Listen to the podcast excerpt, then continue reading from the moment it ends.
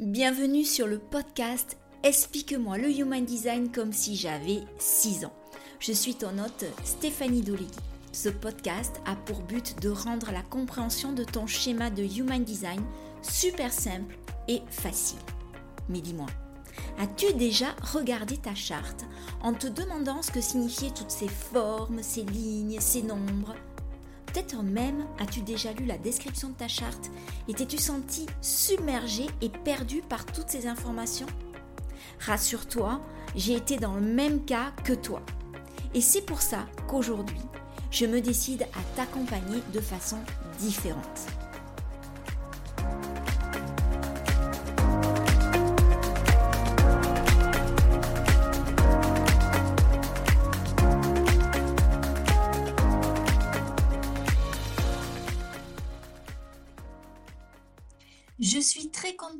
Retrouver pour ce nouvel épisode et nous sommes déjà à deux semaines de Noël. Pour moi, c'est une, période hyper importante, très très chère à mon cœur, car le mois de décembre, c'est le mois où je suis devenue maman deux fois. Et euh, être maman, c'est vraiment le rôle de ma vie. Je suis une maman projecteur comblée de deux générateurs qui sont très différentes l'une de l'autre. Et je voudrais juste faire une parenthèse ici avant de commencer euh, l'épisode, c'est que le Human Design m'a permis vraiment de comprendre leurs différences et donc d'amener nos relations à vraiment un niveau supérieur.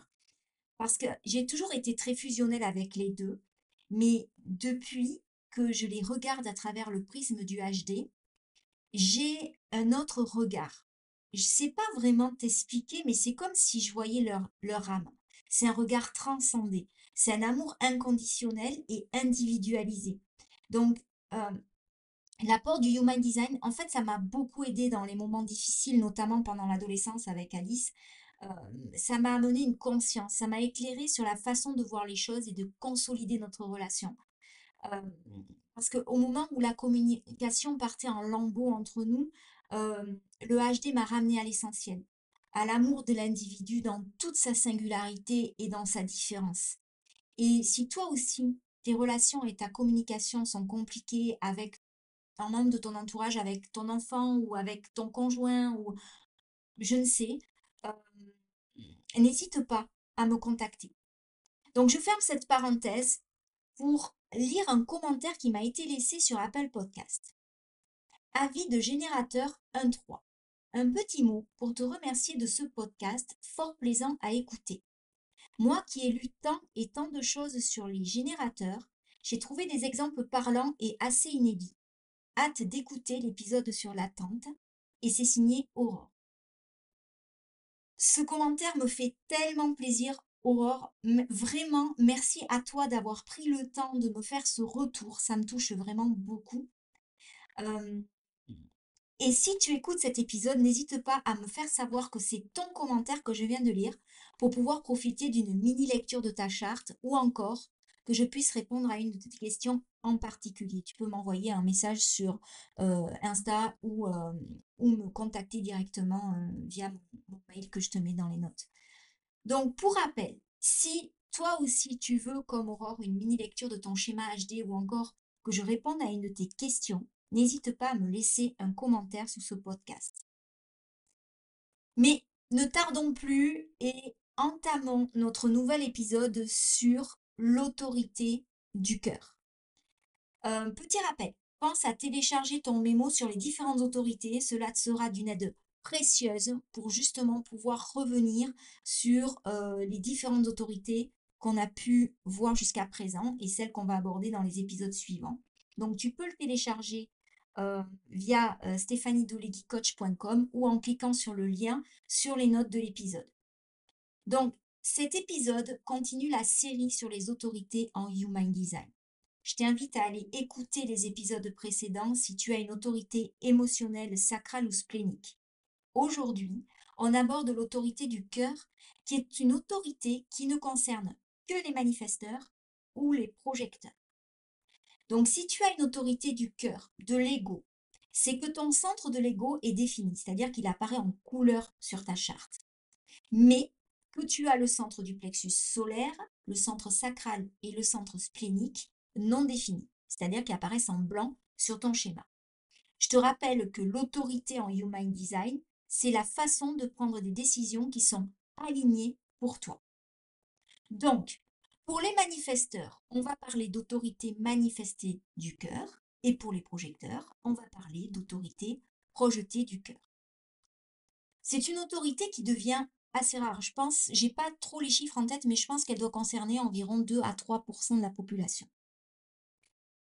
Donc, si tu es un manifesteur avec une autorité manifestée du cœur, tu prends des décisions alignées en faisant confiance à ce que tu ressens dans ton cœur.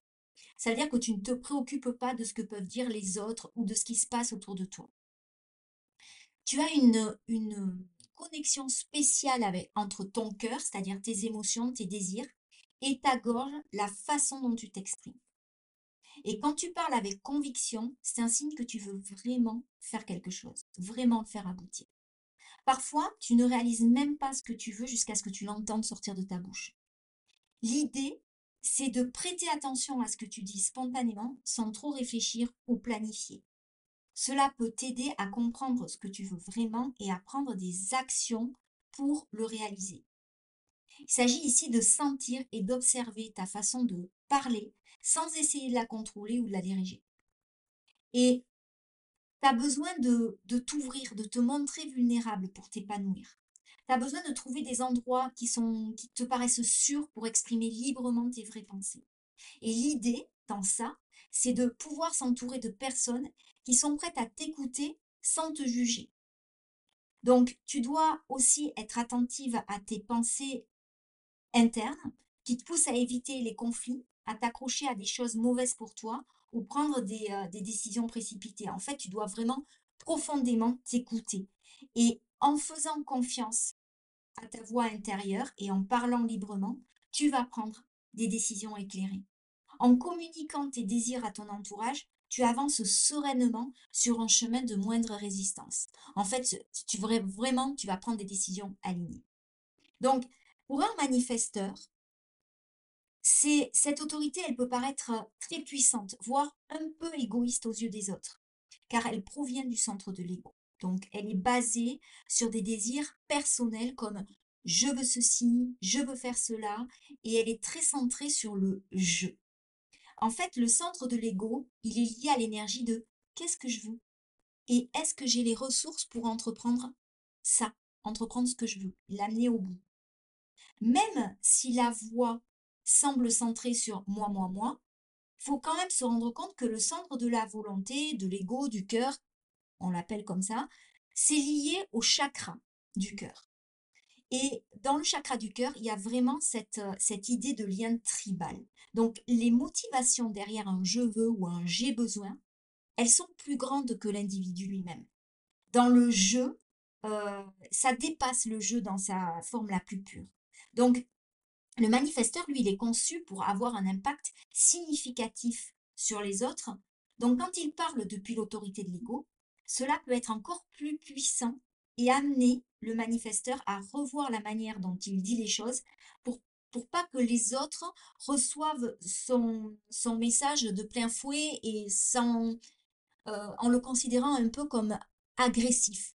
Parce que c'est pas du tout la volonté qui se cache derrière ça. Voilà pour le manifesteur.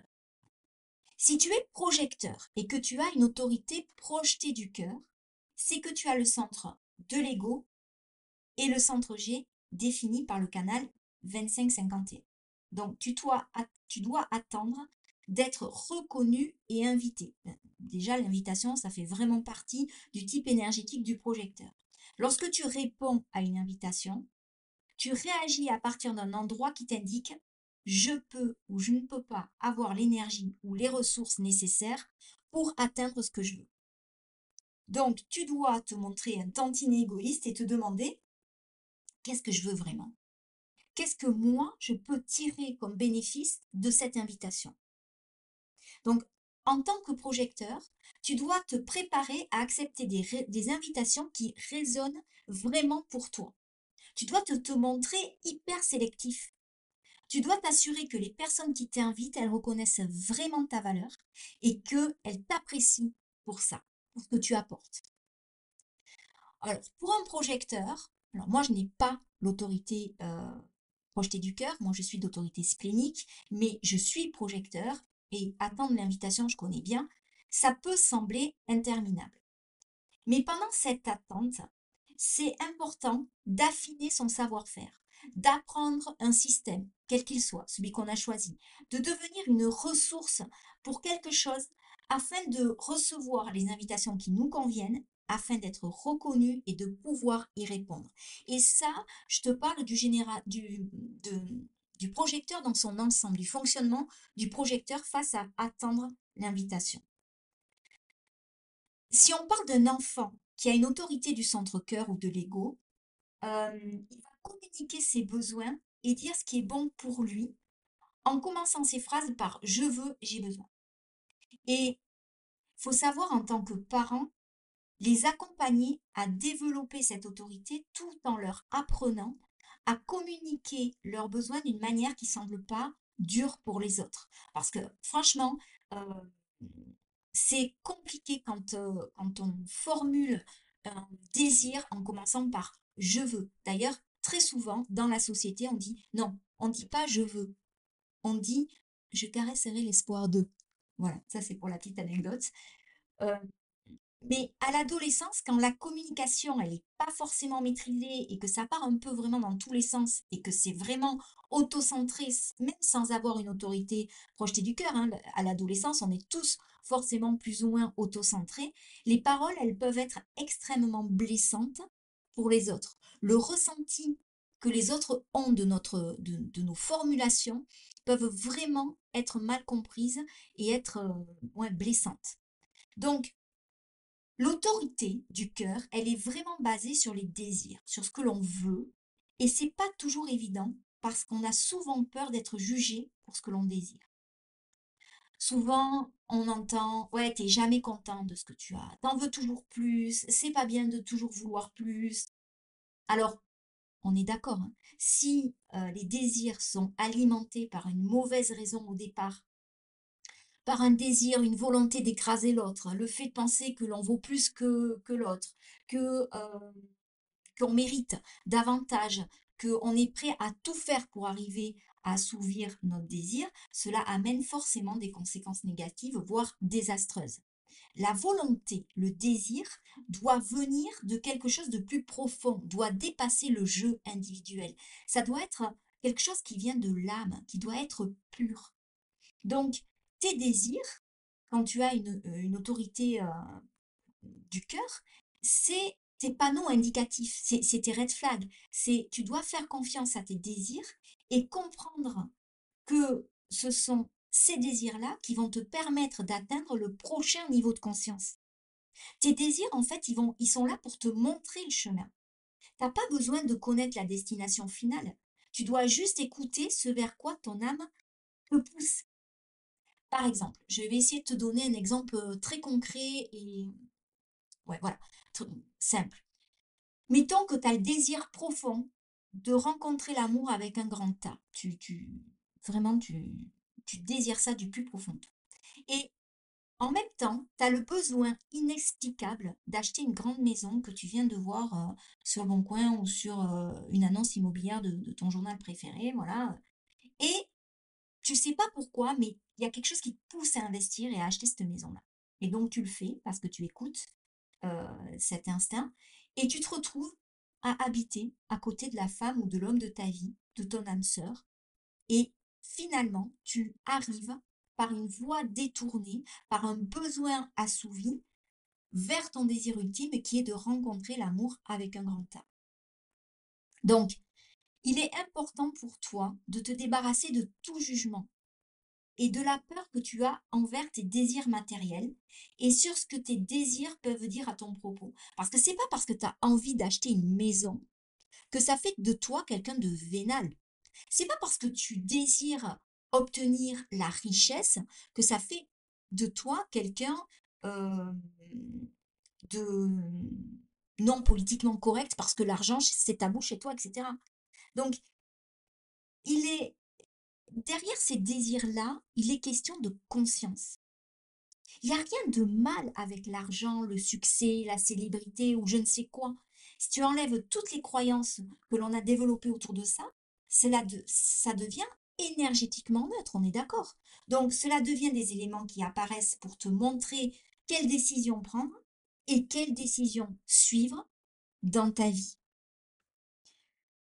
C'est ainsi que se termine cet épisode sur l'autorité du cœur. J'espère que tu as appris plein de choses, que ça a résonné si tu es manifesteur ou projecteur, ou même si tu ne fais pas partie de ce type énergétique, mais que tu connais quelqu'un qui a ce type d'autorité. N'hésite pas à venir échanger avec moi sur Instagram, à partager mon podcast en n'oubliant pas de me taguer. Mets-moi un commentaire, évalue, euh, fais-moi un feedback. C'est de cette façon que je gagnerai en visibilité, que je pourrai partager ma vision, mes connaissances sur le Human Design au plus grand nombre et que je puisse le rendre accessible à tous. Abonne-toi pour ne rien louper des épisodes à venir. Et en attendant, je te souhaite une merveilleuse semaine parsemée de décisions alignées pour toi